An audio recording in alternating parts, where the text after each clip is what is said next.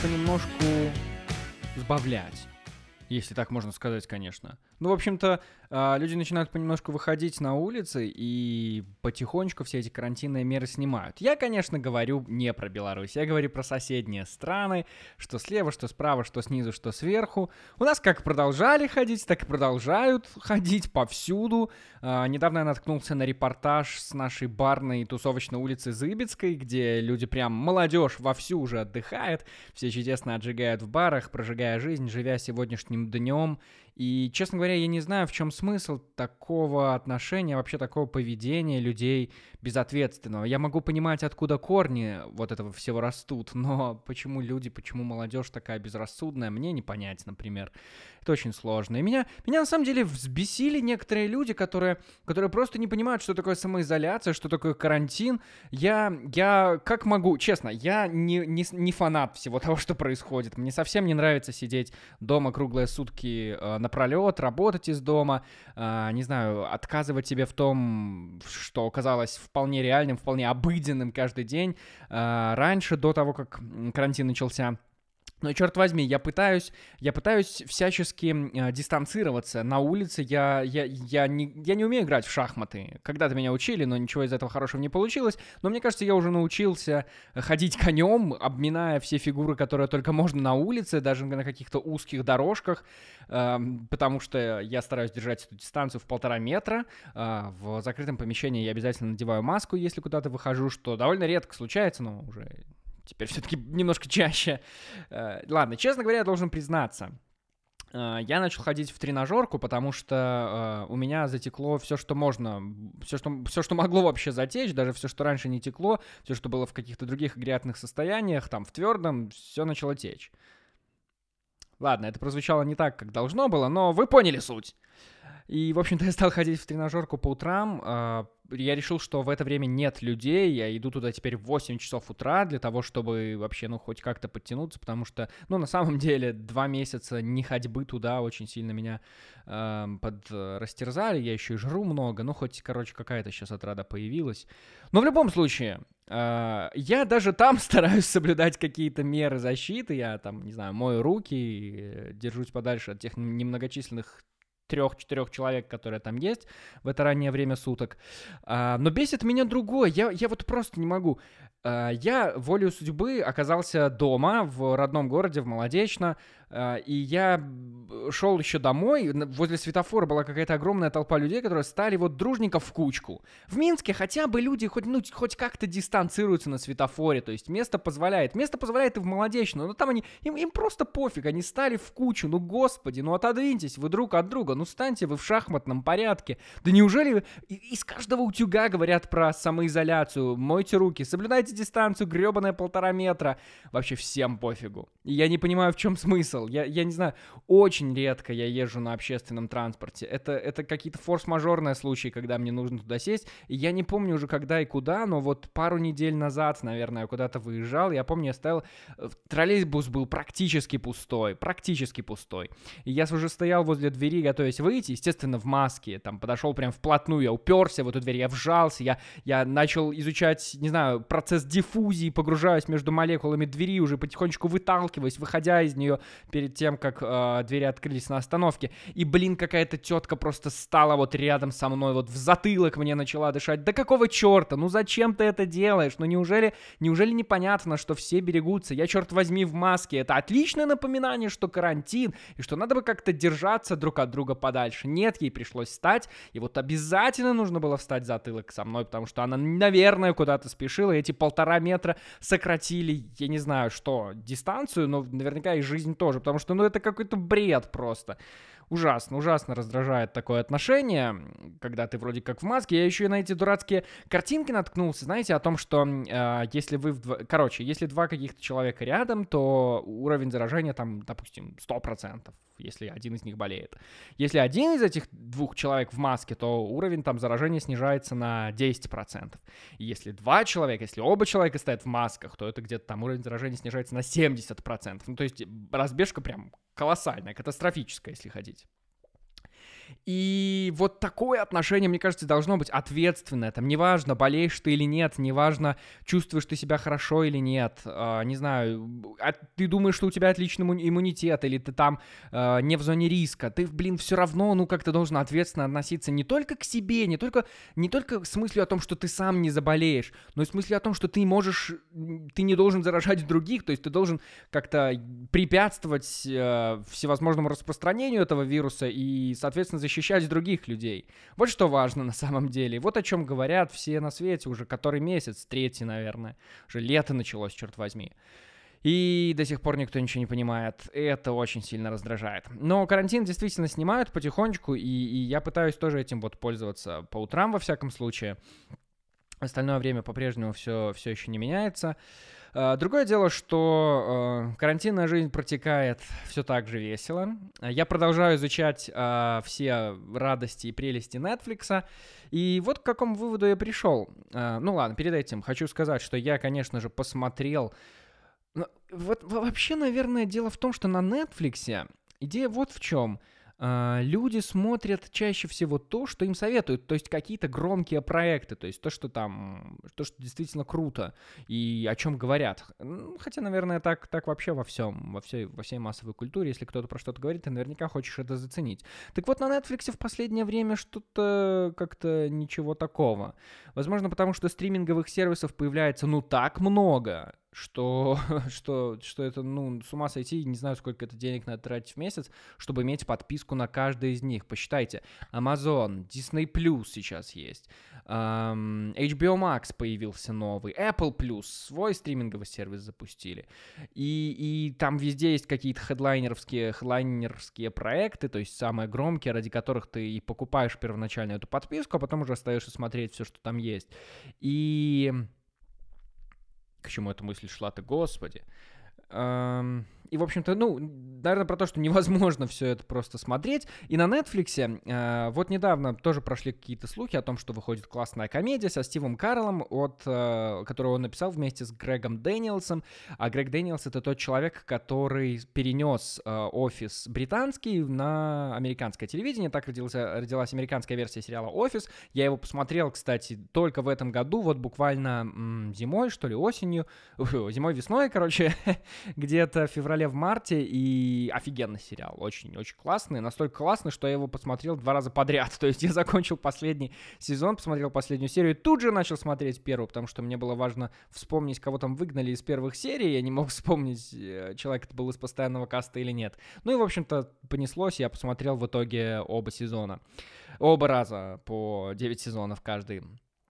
И так вот, все начали говорить про этот новый сериал Space Force. Э, космические войска, наверное, в русской, в русской интерпретации это все называется. И это тоже какая-то комедия должна быть. Все говорили, мол, боже мой, отлично, возвращается этот дуэт. А там еще актеры такие прекрасные. Там Лиза Кудроу, которая Фиби из «Друзей» играет жену э, как раз персонажа Стива Карла. И я посмотрел, очень скучный сериал. О боже, очень скучный. В пилоте, в первой серии были попытки рассмешить людей, что-то было как-то странненько, какая-то быстрая, какая-то быстрая смена действий была. И в целом дальше все потянулось. Не очень острый юмор, Эм, очень жиденько, не очень весело, на самом деле было не очень интересно смотреть за, за тем, как развиваются события. Я понимаю, о чем они, то есть э, э, речь в сериале идет про космические войска, которые вот Трамп недавно как раз приказал создать, мол, нужно к 2024 году запустить э, человека, американца, там, американскую, американские ботинки должны топтать снова Луну. И, в общем-то, под это были созданы специальные космические войска, что, в принципе, звучит нелепо и обыгрывается там, но они сделали целый сезон с намеком на второй сезон. Я, кстати, не знаю, продлили или нет этот сериал. Ой, надо будет рейтинги посмотреть, потому что, мне кажется, тоже не очень хорошо. А, ну, на самом деле, не очень смешно было. Но, э, опять-таки, есть чем развлечься на карантине. И в целом я посмотрел все, что есть на Netflix, пролистал не один раз и понял, что особо-то нечего там делать. Вот реально, как-то ничего не цепляет глаз. Какие-то проекты... я начал смотреть вот этот тоже громкий фильм, о котором говорили, Extraction. Э, с э, Тором, конечно же, с, с Крисом Хемсвортом, э, который играет главную роль. И я не досмотрел этот фильм. Я понял, что Netflix это, ну вот такой, так, на этой платформе невозможно смотреть фильмы. Ты не чувствуешь себя, э, не знаю, на, на премьере какого-то фильма, как в кинотеатре, потому что, э, ну, вот нет этого большого экрана, я не знаю, даже на телевизоре не получается получить такое впечатление, как, э, как в кинотеатре при просмотре какой-то премьеры, какого-то нового фильма.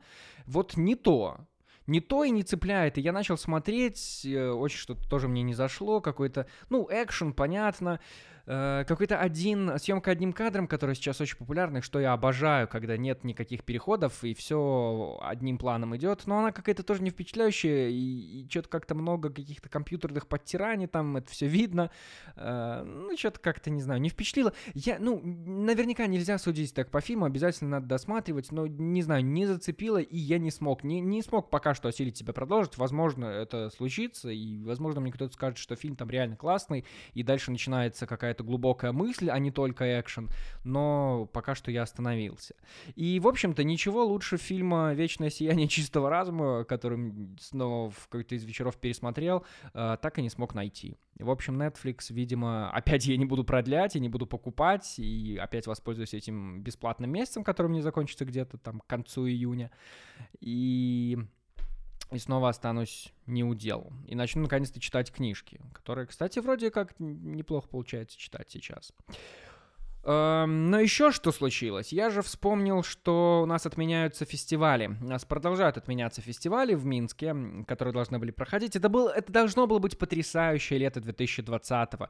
Было запланировано очень много классных ивентов, а, должны были вернуться классные фестивали, которых, на которые, кстати, не было богато прошлое лето. Но вот в этом году все должно было измениться, возвращались старые проекты, появлялись новые, какой-то невероятный фестиваль с а, группой Falls должен был состояться в конце августа.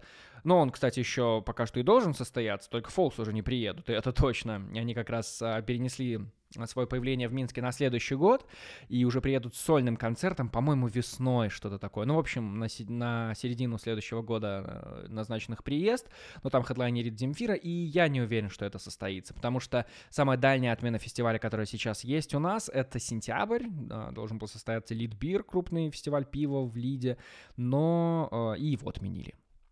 И пока что у нас э, ситуация такая, что отменяют все на свете. И наверняка лето... Я, я не знаю, что будет этим летом происходить. Хотя, знаете, судя по погоде, лето тоже будет так себе. Хотя с такой теплой зимой я был уверен, что летом будет 40, весной будет, будет 20 и будет всем хорошо. Ну, кроме лета, конечно. В любом случае, э, главное, что не отменяют славянский базар. Ребята, Славянский базар наверняка состоится в Витебске. Состоится точно так же, как и парад, а, как и а, что у нас там еще было, я не знаю, субботники. как и все, как и все идет по плану. В государ... Я, моя любимая рубрика «Я работал в государственном учреждении» называется. А, планы нельзя отменять. Это очень негибкая система, в которой мы с вами живем если план есть, то это надо написать миллиард каких-то других бумажек, почему этот план не выполнен в конце года. Это такая морока, что реально проще всем прийти и перезаразиться в этом Витебске и написать од- одну бумажку о том, что все состоялось, отчет, а не потом миллиард согласований каких-то, э, почему это все не произошло. И я не знаю, кто приедет на этот концерт. Я вообще не представляю, что будет. Но в Витебске действительно будет славянский базар, и никто не собирается, судя по всему, его отменять. И, и это просто фантастика. Но в любом случае, э, я так понимаю, что уже не равен час, э, со дня на день объявит Минздрав Беларуси о том, что коронавирус в Беларуси побежден. Наша статистика падает. Если у нас э, несколько недель пожалуй, даже больше трех была заболеваемость, количество новых э, случаев заражений, заражений где-то под тысячу, то сейчас они падают там где-то с перерывом в 5 дней на 50 случаев. В общем-то, очень странная статистика. В Беларуси Минздрав давно не общается с людьми, вообще перестал делать какие-то пресс-конференции, давать э, какие-то развернутые комментарии, отвечать на вопросы людей. Они пытались делать стримы в начале даже того, как все это развивалось у нас в стране. Но сейчас просто заболеваемость снижают на 50, вот где-то с перерывами в, не знаю, 4-5 дней. И скоро, скоро мы уйдем в минус.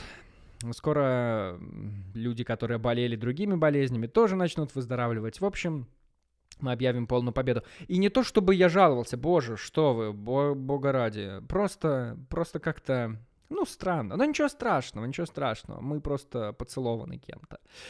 Но э, если уж вспоминать о том, что сам, о самом большом факапе, фестивальном факапе, который должен был случиться на этой неделе, э, я на, на этой неделе, в этом году я должен был поехать на московский фестиваль, где выступает моя любимая группа, должна была выступить моя любимая группа The Killers. Я их обожаю уже много лет, несколько лет, э, и я очень давно хотел оказаться на их выступлении. Вот это должно было случиться, наконец-то, летом в Москве на фестивале в Лужниках, но нет. Конечно же, этого не случится теперь. Э, фестивали и их приезд перенесли ровно на год. Я не отдавал билеты, и я не знаю, честно говоря, я, я очень хочу оказаться на их концерте. Возможно, я поеду, если вдруг что-то случится хорошее у нас в мире, и, снова все разрешат. Возможно, я поеду куда-нибудь еще на их концерт. Но пока что билеты, их, билеты не сдавал, и, и, и собираюсь, безусловно, поехать в следующем году. Ну, ладно, загадывать не хочется, потому что мало ли что. Но э, вот я хотел просто поделиться с вами этой прекрасной историей. Я их очень люблю. Но вот я их обожаю просто, как они себя ведут, какие какие песни они исполняют, насколько они важны для культуры и какой вообще путь они прошли. И, в общем, я, я о них много могу рассказывать, и я знаю много историй, но я хотел поделиться одной, потому что я недавно как раз вот с горя пересматривал один из, одно из их выступлений живое, тоже одно из гениальных вообще выступлений. Это случилось в Париже летом где-то э, в 2018 году, я думаю. Э, рассказываю, был фестиваль а, я не знаю, как устроен был этот фестиваль, но представьте себе, что была площадка, в центре огромное количество людей, а вокруг этих людей несколько сцен. Ну, то есть на одной площадке несколько сцен. Она наверняка была там, в, не знаю, в километр квадратный, может быть, даже больше. Ну, в общем, построено было так, что на этих сценах периодически сменяются исполнители, то есть один на другого не э, наслоняется, не, не, не мешает другому выступать. Это просто сделано для того, чтобы сократить время э, смены декораций, там, не знаю, музыкального оборудования, чтобы э, люди могли перемещаться от одной сцены на другую, к другой, и слушать другого исполнителя без э, каких-то временных лагов сильных, чтобы не было больших перерывов. Ну, мне кажется, что идея была в этом. Но фишка в том, что вот Киллерсы должны были хедлайнерить один из дней, они его и хедлайнерили, и они выступали последними вечером. Но что случилось? На соседней сцене а, французский рэпер, я, честно говоря, не, не знаю рэперов, не знаю французских рэперов, и конкретного этого рэпера тоже не знаю. А, он, в общем-то, затянул свое выступление на 15 минут. То есть, когда начали выступать Killers, The Killers, моя любимая группа. На другой сцене рядом все еще выступал этот французский рэпер, и он не собирался завершать. Я не знаю, каким местом думали организаторы и как это в целом все работало и должно было быть правильно разрешено, но случилось как случилось. И Киллерс вышли на сцену еще в тот момент, когда французский этот рэпер выступал. И что они сделали? Что сделали эти потрясающие ребята из The Killers? Они решили вот как. Они решили вставить свой самый главный трек, Возможно, это, я не знаю, лучший инди-рок трек э, за вообще двухтысячных. Mr. Brightside, вы наверняка его слышали, если не слышали, обязательно послушайте. Эм, и решили вставить этот трек самый кай- кайфовый, под который, под который они, э, под который вся толпа качается обычно, потому что это самая известная их композиция. Они всегда завершают свои концерты, свои выступления именно этим треком, потому что он самый известный, все его всегда ждут. И они решили начать с этого трека.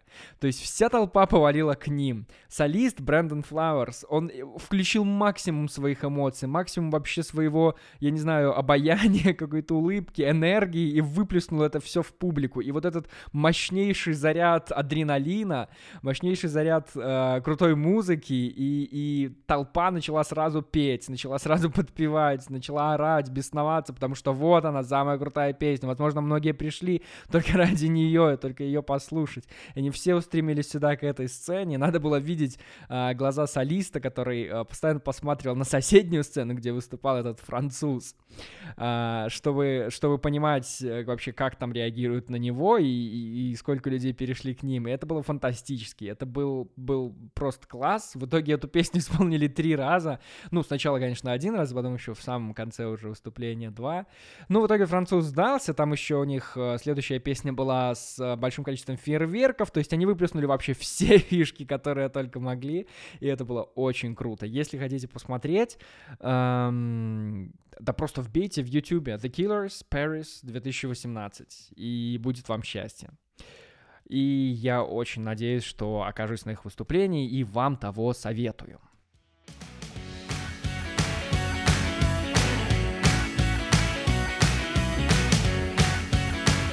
Капец, в этот раз выступление получилось на Сколько? Получается, на 20 минут с ума сойти. Я, кстати, все еще изучаю, как тут подкасты работают, начал изучать новые платформы. Оказывается, что в Беларуси нет Spotify, и я пока не придумал, как это обойти, а может быть и не нужно. Честно говоря, э, не встречал тех, кто слушает что-то на Spotify, хотя... Может, я просто не встречал людей довольно много. Э, но это опять в тему карантина, наверное, больше, а не про то, что у меня нет друзей, хотя, конечно, и второе тоже справедливо. Ладно, суть не в этом. Э, суть как раз вот в продолжении темы про карантин. Так уж случилось, что на прошлой неделе я оказался в ботаническом саду. Я ни разу не был в ботаническом саду города Минска. Мне всегда представлялось, что это довольно э, скучное такое пространство. То есть есть просто какой-то сад, грубо говоря, где растут всякие растения, цветы, деревья и все что угодно. И ты там ходишь, в целом, мои опасения оправдались. Э, на самом деле, идея была в том, чтобы э, с девушкой нам просто куда-то погулять, пойти там, где нет людей, чтобы в конце концов где-то встретиться можно было, причем на улице, и так, чтобы никого не поперезаражать, и чтобы нас никто не заразил. Но план провалился с самого начала, с самого начала. Оказалось, что в ботаническом саду миллиард людей, один миллиард людей. Если на планете проживает 7,5 миллиардов, один миллиард этих людей находится ровно в ботаническом саду города Минска. Э, это было очень сложно даже протиснуться через вход, потому что там тоже было много людей.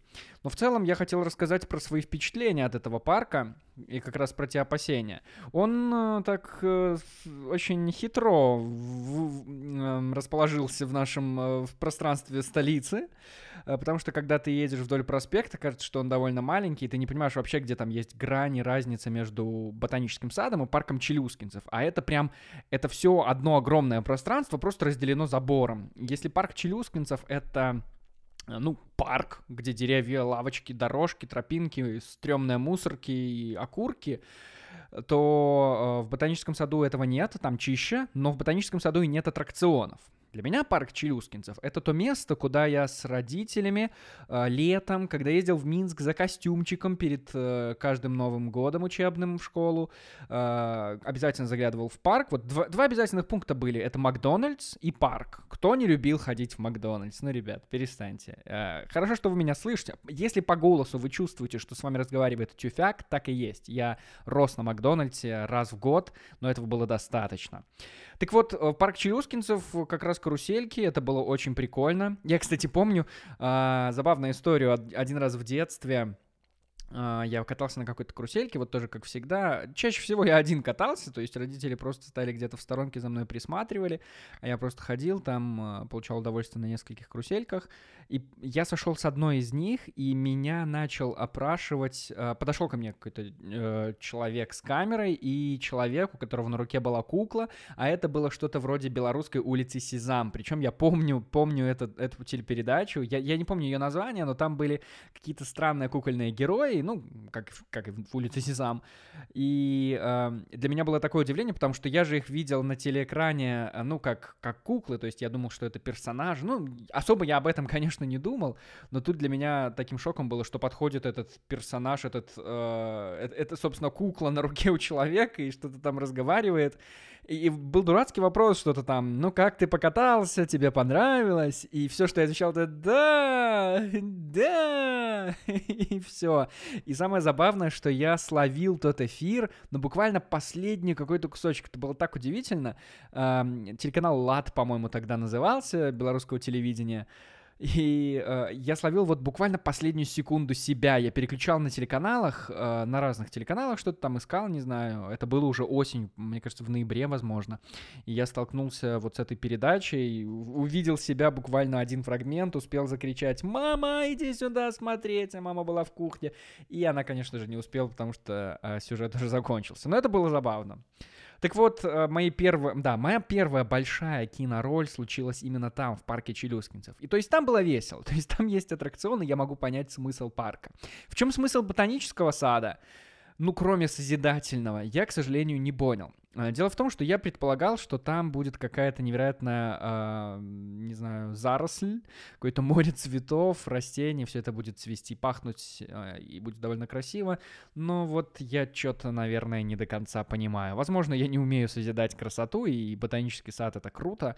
Я могу понять, что туда круто сбежать во время не знаю, рабочих будней, но мы были в выходной день там, и там было очень много людей. Мы даже умудрились встретить там знакомых, что было довольно весело.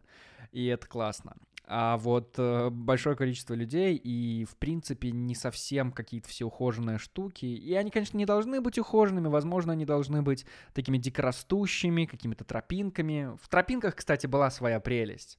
Ну, то есть ты уходишь вот с этой дурацкой плитки и тротуарчика дурацкого на обычную такую проселочную дорожку, и, ну, на тропинку такую, и просто шагаешь в тени деревьев. Вот там было довольно нормально, и там людей было немного. Но все остальное, ну, как-то я не знаю, я не знаю, вот мне всегда хочется в таких местах, как и в музеях, какого-то взаимодействия, какого-то интерактива.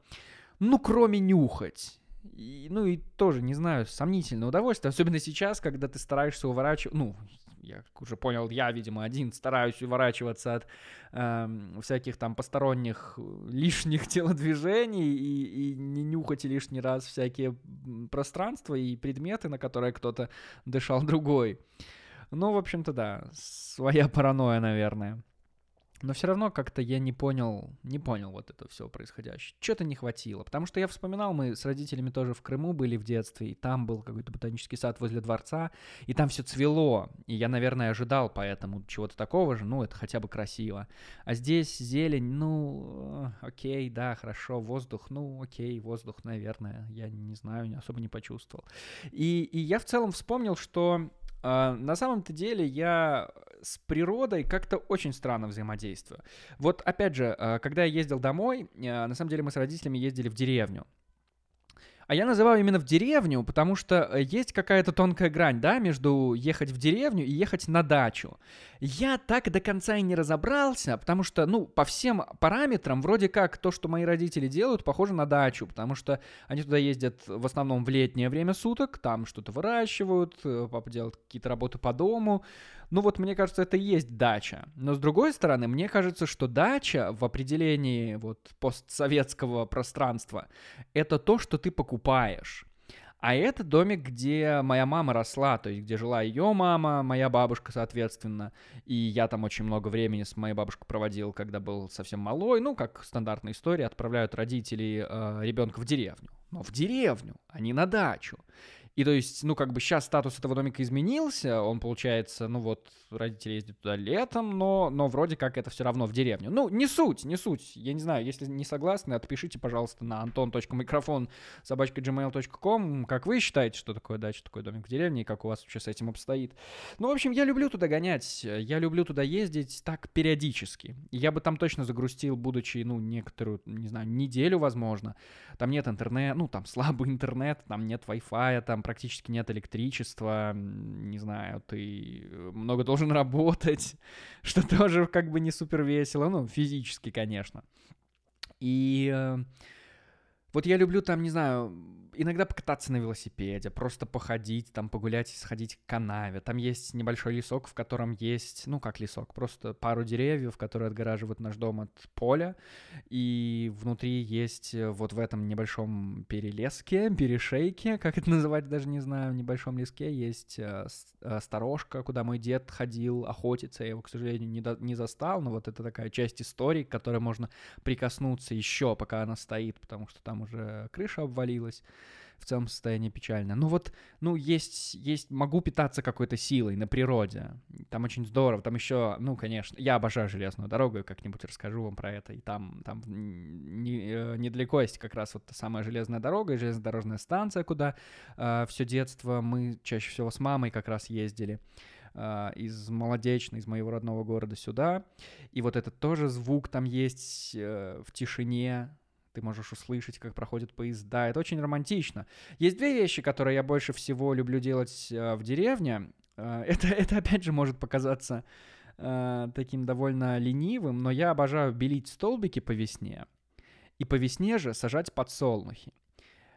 Конечно, я обожаю это делать, потому что это не требует особо усилий, каких-то затрат силовых. Но в целом это, ну, есть какая-то созерцательная прелесть в этом. Вот здесь я, я что-то чувствую, вот тоже что-то понимаю. А вот чего не могу понять, и к чему я, собственно, веду этот рассказ, э, однажды меня в детстве попытались э, вывести в лес. И не то чтобы какие-то бандиты попытались меня закопать, нет, это были мои родители. Они, э, ну, возможно, у них были такие мысли, они решили, что я безнадежен и хотели что-то со мной сделать. Но но суть-то не в этом. Суть в том, что э, мы поехали собирать грибы, ягоды. Родители обожают это. Вот, вот насколько я этого не понимаю, настолько они это любят.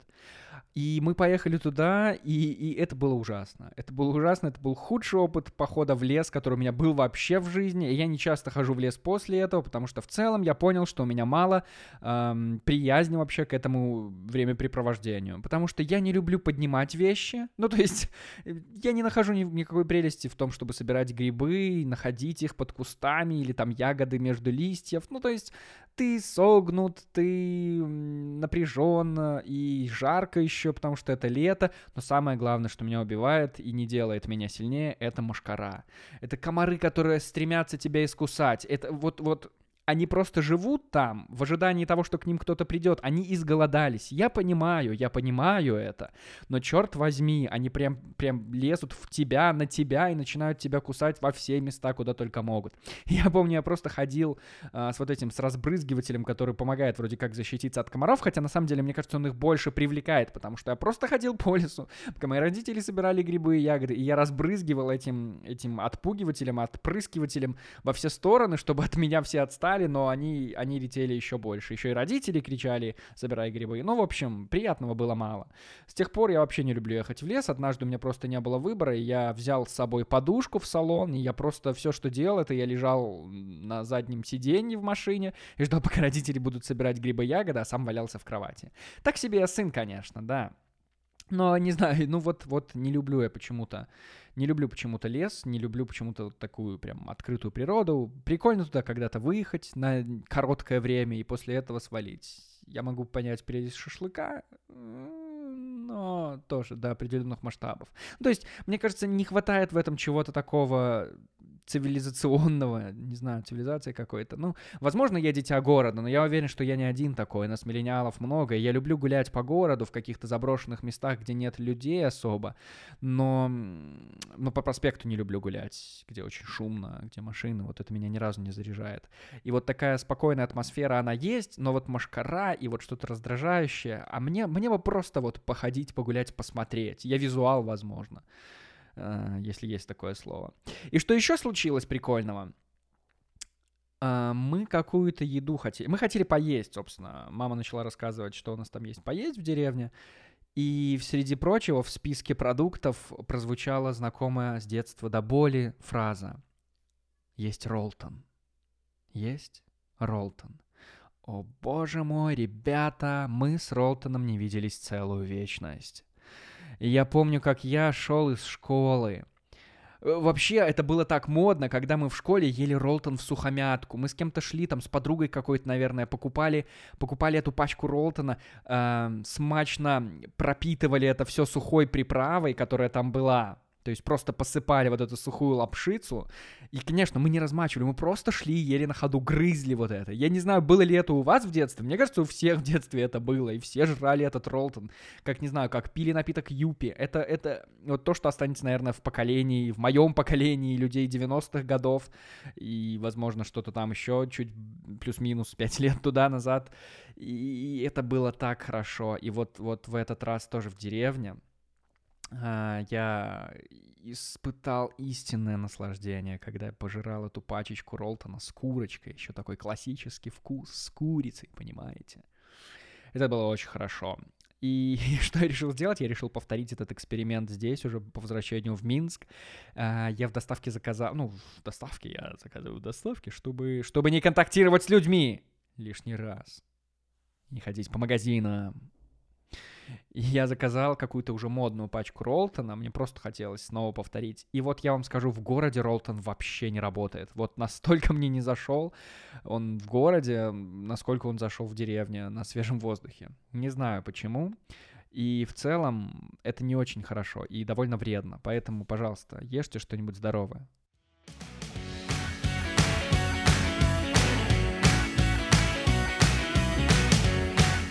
Из новостей, что у нас есть? Э, в новостях у нас все главное, единственное на этой неделе, все, что охватило весь мир, а точнее Америку и уже потом весь мир, это Black Lives Matter. Ну, если вы не знаете, просто почитайте новости. Мне кажется, сложно не знать об этом, особенно когда все знаменитости, все аккаунты, на которые вы подписаны, а вы наверняка подписаны на кого-то, ну, хотя бы на одного западного человека. Господи, пожалуйста, разнообразьте свой, э, свой список подписчиков, тех, кого, тех, на кого вы подписаны, если это не так. И все выкладывают вот эти пустые э, посты с э, цветом, залитые черным цветом, все, что означает солидарность с людьми черного цвета кожи. Э, случилось вот что, случилось э, очередное убийство полицейским э, афроамериканца, человека темного цвета кожи. И это все поглотило, всю страну поглотила массовая волна протестов. Люди, не знаю, разбивают витрины, громят города, и в некоторых странах введен, в некоторых штатах в США введен режим какого-то а, чрезвычайной ситуации. И это, это очень мне непонятно. Тут дайте-ка от коронавируса отойти, а вы еще и это. Ну, то есть я могу... Вот, вот, вот что. Вот, давайте вот как.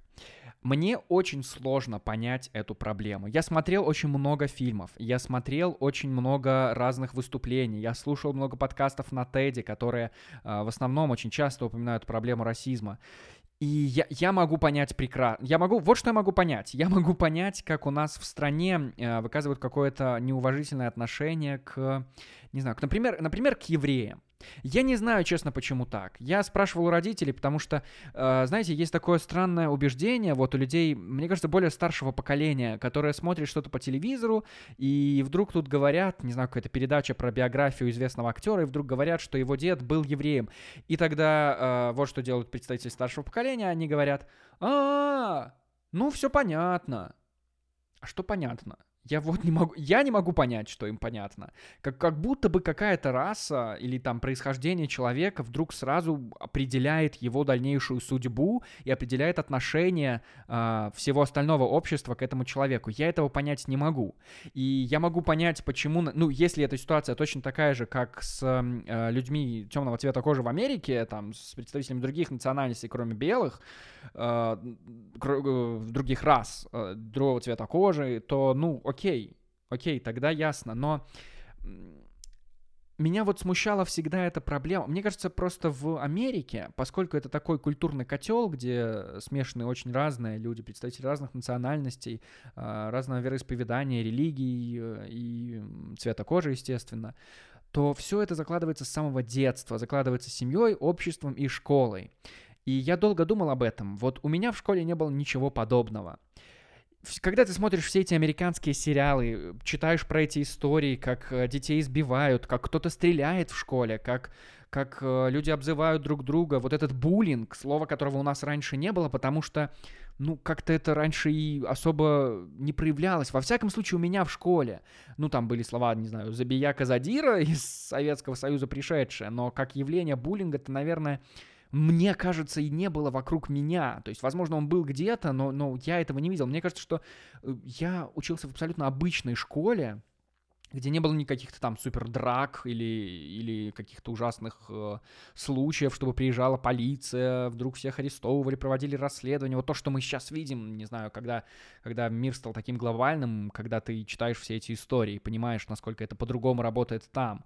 И мне кажется, что дети из-за этого, возможно, злее там, но с другой стороны, возможно, это учит их быть более матерыми в жизни, более м, твердыми, что ли, целеустремленными. Потому что, ну, мне кажется, я, я до сих пор с сознанием человека, сознанием 14-летнего мальчика, и, возможно, мне не хватало как раз каких-то жизненных уроков в детстве, чтобы, чтобы что-то понимать уже в более старшие годы.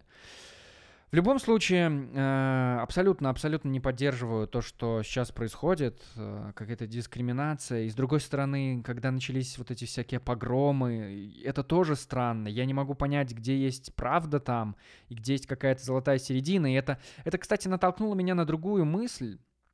А, я когда-то уже задумывался про то, что вот в детстве казалось, что все так просто, есть, есть правда и есть неправда.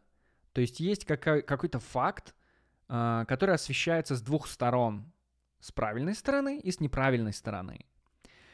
И в какой-то момент я просто стал что-то доказывать людям, какие-то, я не знаю, мне сложно с конкретными примерами, но э, просто были какие-то споры относительно, ну, чего-то, даже не знаю, когда растет э, одуванчики, когда вот они распускаются. Я не знаю, кто-то доказывает, что в марте, кто-то доказывает, что в апреле, а третий говорит, что в июне. И и ты вроде бы уверен на 100%, что ты прав, и ты доказываешь убедительно фактами свою точку зрения, но человек все равно ее не принимает, он все равно говорит, что, что он прав.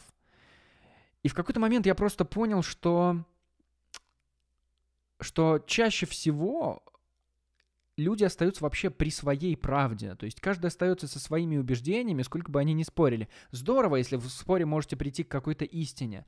Но иногда, ну, например, мне мне проще отступить, осознавая, что я прав, но при этом не ругаясь с собеседником, с партнером вот по этому разговору, потому что, ну, это не приведет ни к чему хорошему. Я понимаю, что он будет уверен в своей точке зрения, а я уверен, что я прав. Но наверняка он уверен, что он прав. И, собственно, поэтому не бывает, не, нет такого примирения, и можно пойти на компромисс. И это очень сложно, очень сложная тема, как вообще мириться с чем-то, насколько ты целеустремленен, насколько надо, насколько нужно доводить вообще э, какие-то споры, конфликты до крайней ситуации, чтобы, чтобы уже не было пути назад. И вот точно такая же ситуация, мне кажется, и, и в США сейчас. Эм, объективно, кто-то не прав с одной стороны, кто-то перегибает палку с другой стороны или субъективно, не знаю. Но вот кто должен быть с этим посредником? Все-таки, наверное, государство. Наверное, государство. Государство должно быть как раз тем посредником, которое, которое должно разрешать такие вещи и должно делать должно делать максимум, прикладывать максимум усилий, чтобы были довольны люди и с одной стороны, и с другой.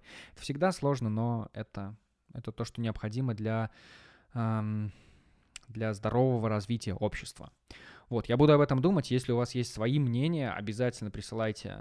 Присылайте, хоть куда уже.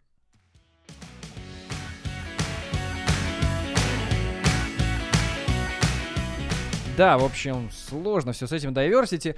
А, но в любом случае, наши отведенные 40 минут...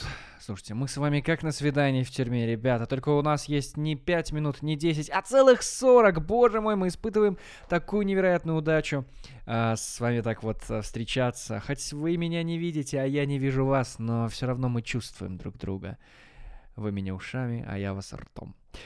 Uh, наш подкаст подходит к концу. Я все еще говорю наш, потому что я чувствую, что это наше с вами общее детище. Я уверен, что мы с вами услышимся вновь, и вы наверняка захотите услышать от меня какие-то а, важные, очень важные а, разговоры на не менее важные темы.